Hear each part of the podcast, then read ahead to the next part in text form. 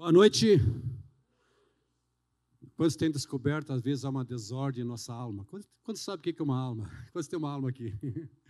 Às vezes há uma desordem ali, todos nós sentimos isso. Mas no Salmo 19 diz: A lei do Senhor é perfeita, a palavra do Senhor é perfeita e restaura a alma. Quantos têm percebido isso, que Deus está restaurando a sua alma? Amém? Amém, amados?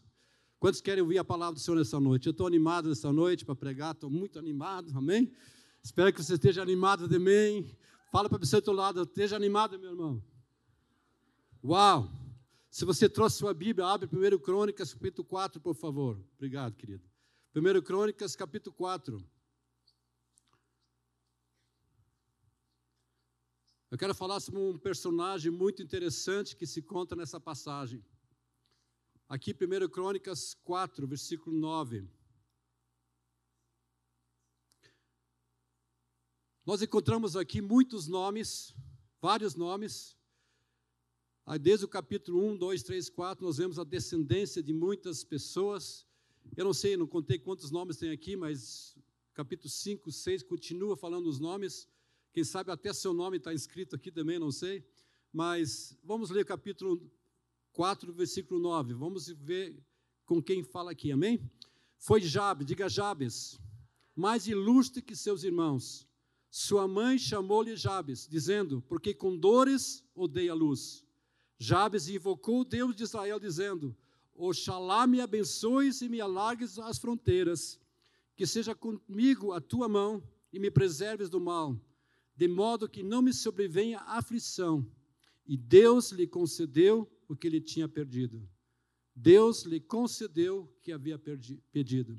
Pai, nós pedimos nessa noite que tu nos concedas, assim como concedesses a Jabes, Pai, a tua graça, a tua boa mão, que tu nos preserves do mal, que tua boa mão possa, possa estar nos guiando, sustentando nesse dia, nos dirigindo nesses dias, Pai. Oh, nós pedimos isso em nome de Jesus. Amém, amém. Então ele diz amém. Amados, eu não sei quanto você sabe, mas cada nome tem um significado. Cada nome tem um significado. O meu nome tem um significado, o teu nome tem um significado. É interessante quando uma mãe, os pais ganham um nenê, né? Os, os pais escolhem o nome do nenê, né? Para mim lá em casa foi assim. Nós tínhamos um livro, nome e significado. E ficamos lá, puxa, que nome vamos dar para a nossa filha Késia? E olhamos a Bíblia, e lemos o livro, porque nós queríamos saber o significado daquele nome. Não queria pôr qualquer nome. Encontramos Késia, filha de Jó. Opa, nome é ótimo. Depois Mateus, Lucas, cada nome nós olhamos o significado de cada nome. Nós tínhamos até um livro, né, que e tinha nomes feios lá, amado, nome que negativo, né? Não, esse nome não, né? Agora aqui nós vemos nesse livro vários nomes. E é interessante na Bíblia, sempre na Bíblia, se você quiser fazer um estudo dos nomes, você vai encontrar o que a pessoa é, o caráter daquela pessoa, o que a pessoa faz, a personalidade daquela pessoa. Cada nome tem um significado, fala do caráter que a pessoa faz. Amém, amados? Então, você quer olhar o nome de uma pessoa, você percebe a função daquela pessoa. Na Bíblia você consegue descobrir isso. Agora, o meu nome, por exemplo, brilhante Hugo, quer dizer brilhante no pensar. Uau, que lindo, não é verdade? Mas eu vejo que às vezes não sou tão brilhante no pensar. às vezes eu penso, por que não pensei isso antes? Quando tenho descoberto que às vezes o teu nome não, não quer dizer o que você é de fato. Quem sabe teria que mudar seu nome, não é verdade?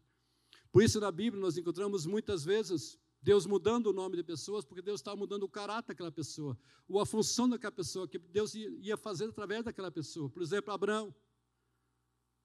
Deus mudou o nome, era Abraão, Abraão, pai de muitas nações. Paulo, apóstolo Paulo, era Saulo, Deus mudou o nome, Paulo. Pedro também mudou o nome, vários nomes. O anjo chegou para José, pai de Jesus, olha, né? José estava todo desconfiado, né? De repente Maria estava grávida. Puxa, como é que pode? Minha noiva está grávida, nem comentei com ela, como é que é esse negócio aí?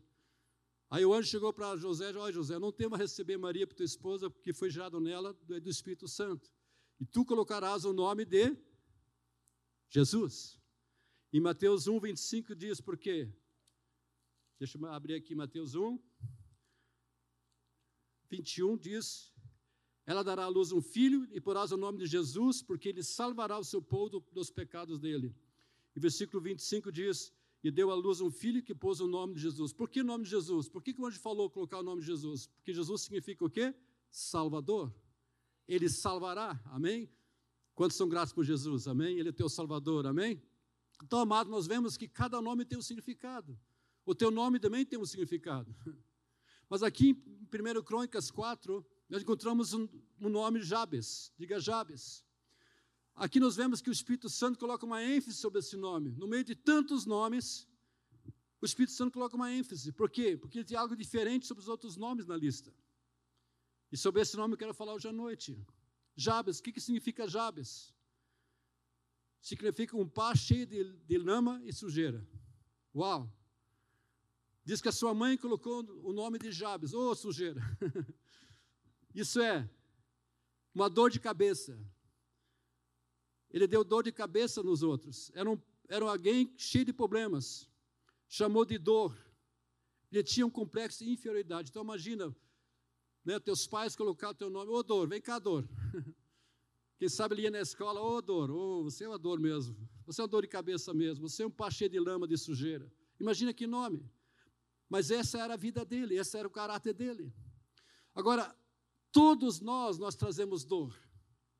Eu não sei quanto a você, mas quer que você queira ou não, há uma dor que nós trazemos em nossas vidas. Às vezes há vários tipos de complexos em nossas vidas. Quantos sabe quem você é? Você sabe quem você é? Quantos diriam, em mim sim há complexos, tem dor. Parece que às vezes eu sou parecido com o Jabes. Parece que há algo dentro de mim que eu percebo que há uma dor ali. E eu penso, amados, que quase todos nós que se somos honestos, nós diríamos, é mesmo, eu vejo isso em mim. Eu vejo uma dor dentro de mim. Lá, no, tem um quartinho lá escondidinho, parece que há uma dor lá. Por quê? Porque saiu algo de Adão, algo negativo que nos empurra para baixo. Nós recebemos algo de Adão que nos empurra para baixo, que não permite a gente ser o que Deus quer que a gente seja. O pecado trouxe algo negativo que nos empurra para baixo. O mundo constantemente está jogando água fria sobre você. Eu não sei, né, você, a gente vive nesse mundo, mas você percebe isso, que às vezes vem aquele balde de água fria, você está animado, você está empolgado, de repente se ouve alguma coisa, se ouve uma palavra, se ouve algo que vem negativo, aquilo esfria você. Você estava tão empolgado, mas de repente você está desanimado. Lá em Romanos 5, Romanos capítulo 5, versículo 12. Portanto, assim como por um só homem entrou o pecado no mundo, e pelo pecado da morte, assim também a morte passou a todos os homens, porque todos pecaram. O que, que o pecado fez, amados? Todos pecaram. Ninguém pode dizer, ah, eu não nasci no pecado. Davi dizia, em, em pecado minha mãe me concedeu. E o pecado trouxe algo negativo em nossas vidas. Aqui no capítulo 7, versículo 14, veja que o apóstolo Paulo fala. Porque bem sabemos que a lei é, é espiritual. Eu, todavia, sou carnal, vendido à escravidão do pecado. Porque nem mesmo compreendo o meu próprio modo de agir, pois não faço o que prefiro e sim o que detesto. Ora, se faço o que não quero, consinto com a lei que é boa. Nesse caso, quem faz isso já não sou eu, mas o pecado que habita em mim. Porque eu sei que em mim, isso é na minha carne, não habita bem nenhum. Pois o querer o bem está em mim, não porém efetuá-lo.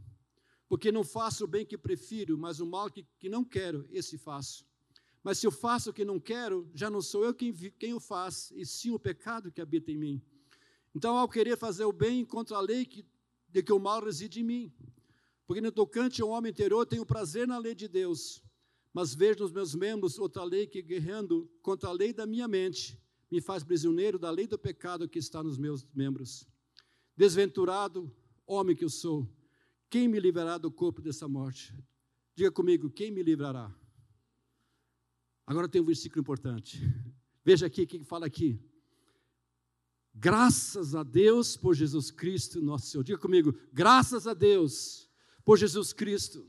Graças a Deus por Jesus Cristo. Quem me livrará? Graças a Deus.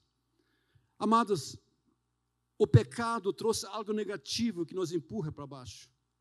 Eu não sei se você tem descoberto isso. Jesus, ele sabia o que era a natureza humana. Lá em João capítulo 2, João capítulo 2, versículo 23, 25. Diz a palavra que, estando ele em Jerusalém, durante a festa da Páscoa, muitos vendo os sinais que ele fazia, creram no seu nome. Mas o próprio Jesus não se confiava a eles, porque os conhecia a todos. E não precisava de que alguém lhe desse testemunho a respeito do homem, porque ele mesmo sabia o que era a natureza humana. O que, as pessoas faziam? Senhor, nós cremos em Ti. Uau, que milagre tremendo. Eu sou teu, Senhor, entreguei minha vida a Ti, estou seguindo a Ti. Jesus, ó, o próprio Jesus, o quê? Não confiava a eles, porque conhecia todos. E não precisava que alguém desse testemunho, porque ele sabia o que era a natureza humana. Amado, você sabe o que é a sua natureza? Você já descobriu isso na sua vida? Quando descobriram sua natureza humana? Você sabe de onde saiu? Você sabe o que Jesus fez, está fazendo na sua vida? Você olha para trás, você pode dizer, Senhor, eu jamais vou esquecer aquilo que tu fizeste, a minha vida está fazendo. O lugar que Deus me tirou, o estado perdido, sem salvação, alheia à vida de Deus, sem esperança, sem Deus no mundo, estamos perdidos. E Jesus foi lá, com a mão de amor, e nos puxou, nos trouxe para perto dele, está trazendo mais perto dele. Eu, você, jamais podemos esquecer aquilo que Deus está fazendo em nossas vidas. Diga para o seu outro lado, jamais você e eu podemos esquecer, meu amado. Porque se eu você esquecemos, sabe o que vai acontecer? Isso leva orgulho. Mas hoje podemos dizer, Senhor, obrigado, eu te louvo. Eu te louvo para a tua obra, eu te louvo de que estás fazendo em minha vida, Senhor. Como é grande a tua misericórdia, como é grande a tua bondade, como é grande a tua longanimidade. Romanos capítulo 1, 2 fala que Deus é longânimo. Ele é longânimo, ele espera que todos se arrependam, que todos cheguem à presença de Deus. A palavra de Deus fala isso, que ele deseja que todos sejam salvos, ele é benigno, bem longânimo. Lá em Lucas capítulo 7, Lucas capítulo 7, nós vemos aqui uma mulher chegou para Jesus, Jesus tinha sido convidado a uma janta na casa de um fariseu. versículo 37 em diante. Eis que uma mulher da cidade pecadora, sabendo que ele estava à mesa da casa do fariseu, levou um vaso de alabastro com guento. E estando por detrás aos seus pés, chorando, regava-os com suas lágrimas, e os enxugava com seus próprios cabelos, e beijava-lhe os pés, e os ungia com guento. A mulher entrou lá dentro. Na casa do fariseu, imagina aquela mesa, né, o fariseu tudo certinho, bonitinho. De repente entrou uma mulher, começou a chorar aos pés de Jesus, começou a, a, a pegar aquele, aquele, aquele vaso de unguento, derramar sobre Jesus. E aquele fariseu vendo isso, oh, puxa, mas que coisa errada isso. Jesus, tá, não está certo isso aí. Aí Jesus falou para ele, aqui, ao ver isso, o fariseu que o convidara disse consigo mesmo: Se esse fora profeta, bem saberia quem e qual é a mulher que lhe tocou, porque é pecadora. Dirigiu-se Jesus ao fariseu e lhe disse: Simão, uma coisa tenho a dizer-te. Dize, mestre. Certo credor tinha dois devedores, um lhe devia 500 denários e outro 50. Não tendo nenhum dos dois com que pagar, perdoou-lhes a ambos. Qual deles, portanto, o amará mais? Respondeu Simão: Suponho que aquele a quem mais perdoou. Replicou-lhe: Julgasse bem. E voltando-se para a mulher, disse, disse a Simão: Vês essa mulher? Entrei em tua casa e não me desse água para, água para meus pés. Essa, porém, regou meus pés com lágrimas e enxugou com seus cabelos. Não me desse ósculo. Ela, entretanto, de, desde que entrei, não cessa de beijar os pés.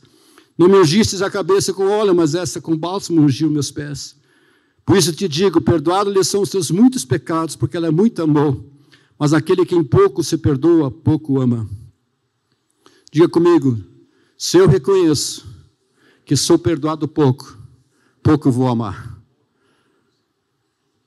Quantos podem dizer eu amo muito meu Jesus?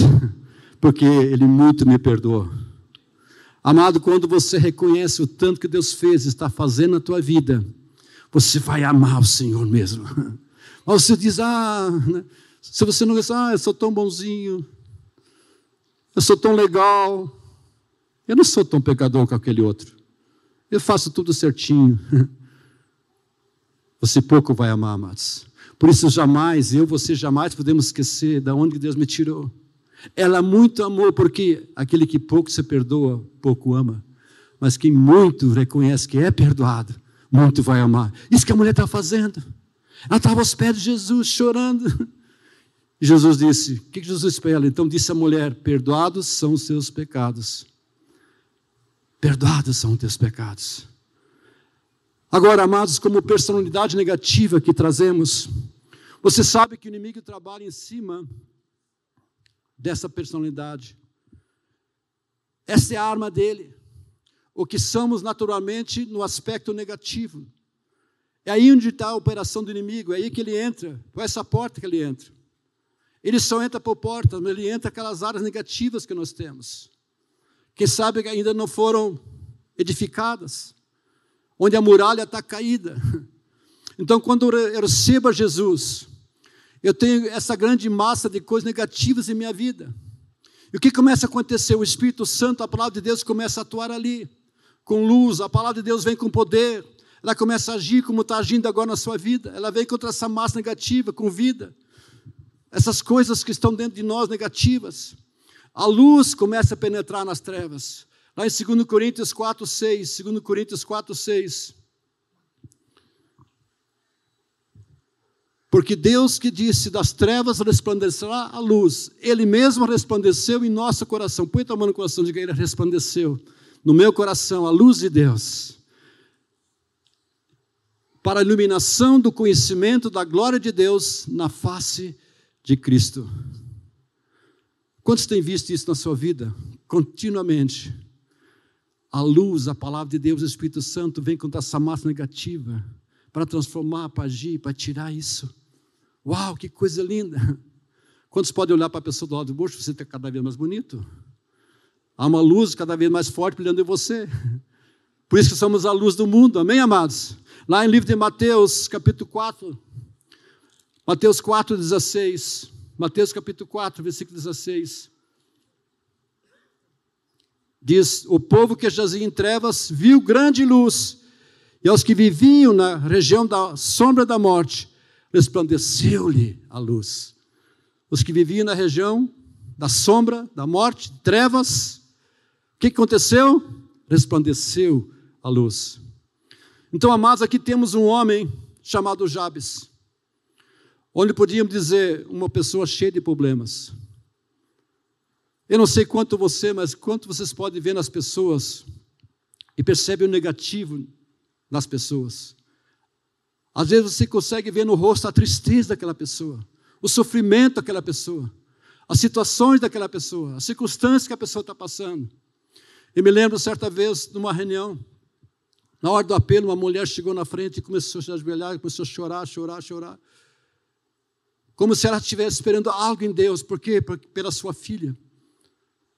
Havia problemas com a sua filha. Havia uma dor muito forte lá, como a dor como Jabes. Outra vez me lembro, os pais trouxeram um filho com problema. Mas por que, que aquele filho tinha problema? Porque seus pais brigavam muito em casa. E aquele filho começou a encolher, começou a ouvir tudo aquilo, aquele ambiente sem amor. Isso levou essa criança a ficar assim. E havia aquela dor tão forte agora. Quantas famílias assim? Quantos pais sofrendo, quantos filhos sofrendo aquela dor? Mas deixa eu dizer uma novidade para você, amado. Deus quer pegar as pessoas como Jabes e tirar as coisas negativas que existem nelas e colocar o que é positivo, que é de Jesus nessas pessoas. Uau! Eu não sei como é a sua vida, talvez você olhe para a sua vida, puxa, pastor, eu sou parecido como Jabes, alguma coisa tenho de Jabes. Deus quer vir tirar esse negativo e colocar aquilo que é verdadeiro e que é libertar e transformar. Amém? Jesus disse: Eu vim para que tenham vida abundante. A palavra de Deus declara lá em Lucas 4,18: O Espírito do Senhor está sobre mim, pelo que me ungiu para evangelizar os pobres, enviou-me para proclamar libertação aos cativos e restauração de vista aos cegos e a pôr em liberdade os oprimidos. O Espírito do Senhor está sobre mim. Quantos creem que o Espírito está agindo? Amém? Está sobre a igreja nesse tempo, no mundo todo, agindo, movendo. Deus está levantando o seu povo, libertando o seu povo, transformando o povo, pessoas como Jabes, tirando aquela dor que está lá e trazendo a vida dele.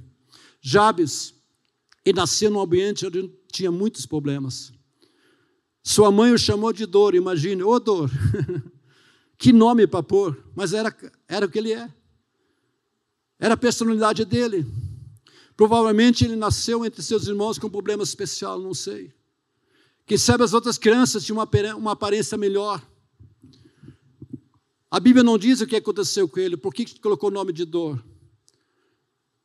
Lama, um pachê de lama, que sabe coisas na família, coisas no relacionamento conjugal, não sei, que sabe aquela criança. Os pais, antes de nascer, você sabe que antes que a criança, aí mesmo que ela estando no ventre, ela já sente o ambiente. Ela já sente o que está acontecendo ao seu redor. Ela sabe quando papai e mamãe estão brigando. Ela sabe, afeta a criança. Que sabe ela sentiu isso. E quando Jabes nasceu, vamos colocar o nome de Jabes, é dor mesmo. É um pá cheio de lama. Não presta mesmo. Coisas na família. Eu não sei quanto você, mas quantos gostam da família, o passado que você teve? Você pode dizer, ah, pastor, eu tive um passado bom, ótimo. Mas quantos já falaram, eu jamais vou ser como meus pais, jamais vou fazer assim com meu pai, com a minha mãe. Eu jamais vou fazer assim com meu marido, com minha esposa, com meus filhos. Mas de repente alguém diz: Olha, você falou, agiu de mesma maneira que o seu pai e sua mãe. Você, parece que você é igualzinho. Muitos diriam, quem sabe, pastor, eu tive um passado ruim. Hoje diriam, oh, puxa, meu passado foi bom. Mas sabe, amados, não importa o passado. Talvez nós trouxemos essa coisa negativa e nós trazemos isso mesmo. Mas nós trazemos sim algo negativo, mas o objetivo de Deus, o propósito de Deus, quando Cristo vem em nossas vidas, é transformar e mudar nossas vidas. Não importa seu passado, como você foi seu passado. Todos nós trazemos algo negativo. Mas o propósito de Jesus vir é transformar, mudar nossas vidas. Põe tua mão no coração, diga: Senhor, esse é um tempo de muita transformação. Porque tu estás vindo na minha vida, o Espírito Santo está agindo, tua palavra está agindo na minha vida. E, Senhor, eu vou testemunhar aquilo que tu estás fazendo na minha vida. Amém, amados? Em Jesus Cristo tudo é possível, tudo muda, tudo pode ser transformado pela palavra. Eu não sei quanto você, mas quanto sabe que é olhar demais para dentro da gente. Em vez de contemplarmos o Senhor, olhamos a nós. E sabe o que, que o inimigo faz? Ele quer isto. Ele quer que nós olhemos para nós e dizemos, coitadinho, oh, coitadinho, oh, passei por isso, oh, lá atrás, ah, alguém falou, eu fiquei magoado, ah, eu fiquei chateado, ah, não sei o que, você é culpado, ah, se não tivesse acontecido isso, ah, você, você, de repente diz, é verdade, é mesmo, é mesmo. Eu não sei quantos você estava domingo passado, na, ouviram a mensagem domingo passado, deixa eu ver aqui. Alguns, muitos não tiveram. Nós falamos domingo passado que Deus nos mostra como somos. Quando nós chegamos na presença de Deus, o sacerdote tinha que se lavar, não podia entrar de qualquer jeito. Tinha que lavar os pés, tinha que lavar as mãos, tinha que passar unção, óleo na orelha, porque quem sabe ele tinha ouvido, falado algo que não devia ter falado. Ele não podia entrar de qualquer maneira na presença do Senhor. E nós falamos que olhando para o Senhor somos transformados de glória em glória, amém? Nós chegamos na presença do Senhor e vamos alguma coisa, opa, aqui tem uma sujeira. Mas o que, que nós vemos? A mesma bacia que mostra nossos erros, providencia uma maneira de sermos limpos, sermos transformados. Havia água naquela bacia, havia espinhos, ele refletia a imagem dele, mas também tinha água, podia se lavar, amém? Quantos estão sentindo esses dias sendo lavados pela água da palavra, amém? Jesus falou para os seus discípulos: Vós já estáis limpos pela palavra que você tem falado. Interessante que quando Jesus começou a lavar os pés dos discípulos, Pedro né, disse: Jesus, não somente os pés, eu quero um banho completo. Jesus falou: Pedro, somente teus pés basta. Mas Pedro pensou: puxa, eu preciso ser limpo. Quando tem descoberto que há muitas águas que tem que ser limpo, amém, amados? Mas quando estão descobrindo que a palavra de Deus está vindo nesses dias? Limpando, lavando, transformando, agindo. Amém? Amém, amados? Glória a Deus. Essa bacia mostra assim como nós somos, mas ela mostra que podemos nos lavar, nos limpar. Amém? 1 Coríntios 6,11 diz: Tais fosse algum de vós, mas vós nos lavastes, fosse santificados, purificados no nome do Senhor. Fosse lavados, estamos sendo lavados, amém? Eu penso, quem sabe os irmãos de Jabes eram todos talentosos. E provavelmente era. Eles tinham talentos e Jabes não tinha. Mas quando têm descoberto que não é tanto que nós temos ou possuímos naturalmente, que é valioso, mas aquilo que nós recebemos do Senhor. Às vezes pensamos, mas isso tem valor, ah, isso é bom. E é muito fácil a gente depender do que possuímos. É fácil olhar para alguém e dizer, ah, essa pessoa sim, ah, essa pessoa não. Esse tem talento, esse não tem. Olhamos muitas vezes para aquilo que nós achamos que é valioso, mas para Deus não é. Mas quando temos descoberto que Deus pega as coisas do nada e faz algo novo. Deus pega a coisa do nada, porque Ele é oleiro. E quando o barro está malhável nas mãos do Senhor, Ele pode fazer um vaso para honra. Quando estão sentindo esse vaso nesses dias, que sabe sendo amassado, né? Aquele barro sendo amassado e dizendo: Eu quero fazer de você um vaso lindo, útil, proveitoso. Fala a pessoa do lado, Deus está fazendo da sua vida um vaso útil, proveitoso. Amém? Deus quer isso. Os discípulos, o povo dizia lá em Atos 4,13. Atos 4,13. Ao verem a intrepidez de Pedro e João, sabendo que eram homens iletrados e incultos, admiravam-se reconheceram que haviam eles estado com Jesus. Quem era Pedro e João? Homens iletrados, incultos. Não tinha, quem sabe, Estudo, muito estudo. Como pode? Agora estão diferentes. Mas o que, que eles viram neles? Ah, eles, estão, eles, tinham, eles estão estado com Jesus. Fala para o seu outro lado, a diferença na sua vida é você estar com Jesus. A diferença é isso. A diferença é isso. Amém. Deus pega um ninguém aos olhos do homem e transforma para a sua glória. Do nada. Amém. Você sabe que orgulho é o início da queda. Quando eu começo a me achar, Deus tem uma agulhinha muito especial assim, né, a barriga cheinha assim, de, repente, vem, murchinho.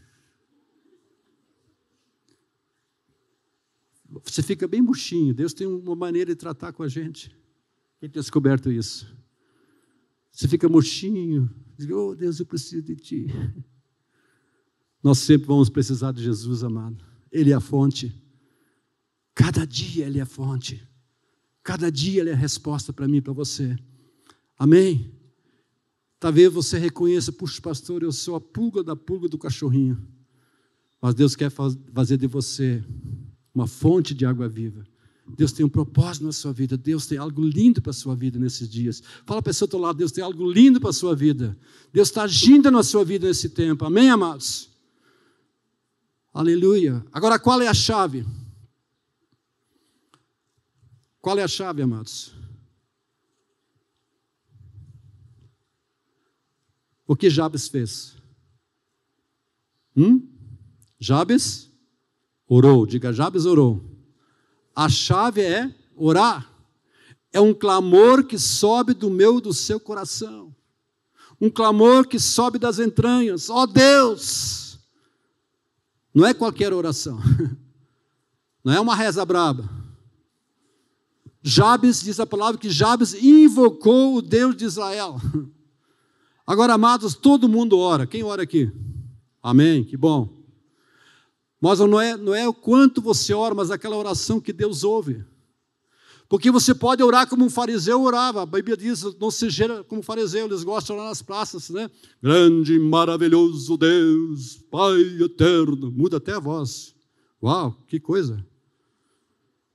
Não é essa oração, oração de fariseu, não. Há muitos tipos de oração. Há orações que não sobem do teto, mas sobe dois metros, desce três. Aquela oração formal, aquela oração decorada, conhecendo na mente mas não do coração. Não é uma oração que vem lá do íntimo, lá do teu íntimo. Esse dia, faz um mês atrás, acho que faz um mês, estive visitando um irmão da igreja. Eu, saí, eu fui para abençoar, mas saí mais abençoado que para abençoar. Aquele irmão começou a contar, ele teve internado no hospital e teve um problema, parece que é câncer, câncer na garganta. E de uma forma ele estava bem, mas de repente algo estourou na cabeça. E quando o médico estava no hospital, quando eles descobriram isso, o médico disse: oh, você tem isso, tem que fazer exames, tem que fazer isso. O filho dele chegou perto dele começaram a orar. Orar como nunca tinha orado. Ele contando assim, pastor, eu estou 30 anos na igreja, mas agora é a primeira vez que me encontrei com o Senhor. Pastor, eu não quero perder isso agora em diante. Eu não quero perder essa unção, essa presença. E se você vê aquele homem hoje, amado, profetizando, falando de Jesus, testemunhando, era um homem pacato. Mas de repente Jesus veio na vida, porque uma oração que veio do íntimo. E Deus veio. Clama a mim e responder-te-ei. Anunciar-te-ei coisas grandes que você não sabe. Davi falava isso. Amém, amados? Deus veio. A diferença é uma oração como a oração de Jabes. Eu penso que há orações que não são ouvidas, mas aquela oração que vem do íntimo, como Jabes orou, digo, Jabes invocou o nome do Senhor. Lembra do cego de Jericó, amados? O que, que ele fez? Ele clamou ao Senhor. Jesus estava passando na cidade de Jericó. E de repente viu que ele, cego viu que ele alvoroço, diz: O que está acontecendo? É Jesus passando. Eu acho que ele tinha ouvido Jesus sim. Ele começou a dizer: Jesus, filho de Davi, tem misericórdia de mim. Ele não estava dizendo: Oh, Jesus, filho de Davi, tem misericórdia de mim. Vocês sabem, eu sou cego, eu preciso enxergar. Não. Jesus, filho de Davi, tem misericórdia de mim. Uau! O povo dizendo: Para com isso, cara. Para de fazer escândalo, fique quieto. E ele mais e mais, Jesus, filho de Davi, tem misericórdia de mim. Ele clamava, clamava, Jesus, ele não parava. O que aconteceu? Jesus parou. Uau! Jesus parou para aquele homem cego. O que você quer que eu faça? Senhor, que eu veja. Que eu veja, Jesus. Era um clamor do coração, um gemido como o de Jabes, que saiu do coração dele. Como estão entendendo? Algo do íntimo. Amados, Deus nos chama nesses dias a orarmos uma oração como de Jabes, não como a do, do cego de Jericó. Porque é essa oração que sai do íntimo que Deus ouve. Deus quer vir, Deus quer atuar em nós. Sim, Deus quer corresponder às nossas orações. Jabes orou quatro orações, que era impossível. E a palavra de Deus diz que Deus concedeu aquilo que ele havia pedido. Eu pergunto para você, que tipo de oração estamos orando? Apenas uma prece, muitas palavras, como os fariseus, aquela oração decorada, ah, pastor, tem uma oração na minha carteira, essa é poderosa, pastor. Nossa vida, olha só. Tem gente que faz isso, tem gente que nem ora. Quem sabe você nem ora. Ah, não sei orar, pastor. Eu acho muito legal os discípulos, certa vez, chegaram para Jesus: Jesus, eles não pediram outra coisa. Uma coisa eles pediram: Jesus, me ensina a orar. E Jesus então começa a falar o Pai Nosso. Sabe o Pai Nosso, amados, não é para você decorar Pai Nosso no céu. Amém. Não é esse. Pai Nosso, fala que intimidade, não é patrão nosso, Deus meu papai. Jesus disse: Tu, quando entrar e orares, entra no teu quarto, e o teu pai, não é Deus, meu pai que te vê em secreto, esse pai te recompensará. Ah, ah, porque você te, abre teu coração em secreto. Quantos estão entendendo? Ele é papai. Cada frase é lindo. Quando você começa a estudar cada frase, não é apenas algo decorado, uma, uma prece, uma oração. Não é isso mas é algo que vem lá do teu íntimo, do teu íntimo, do teu coração lá de dentro.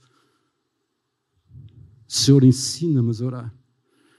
Jesus, quando orava, diz a palavra que Chegava ao ponto de suar sangue.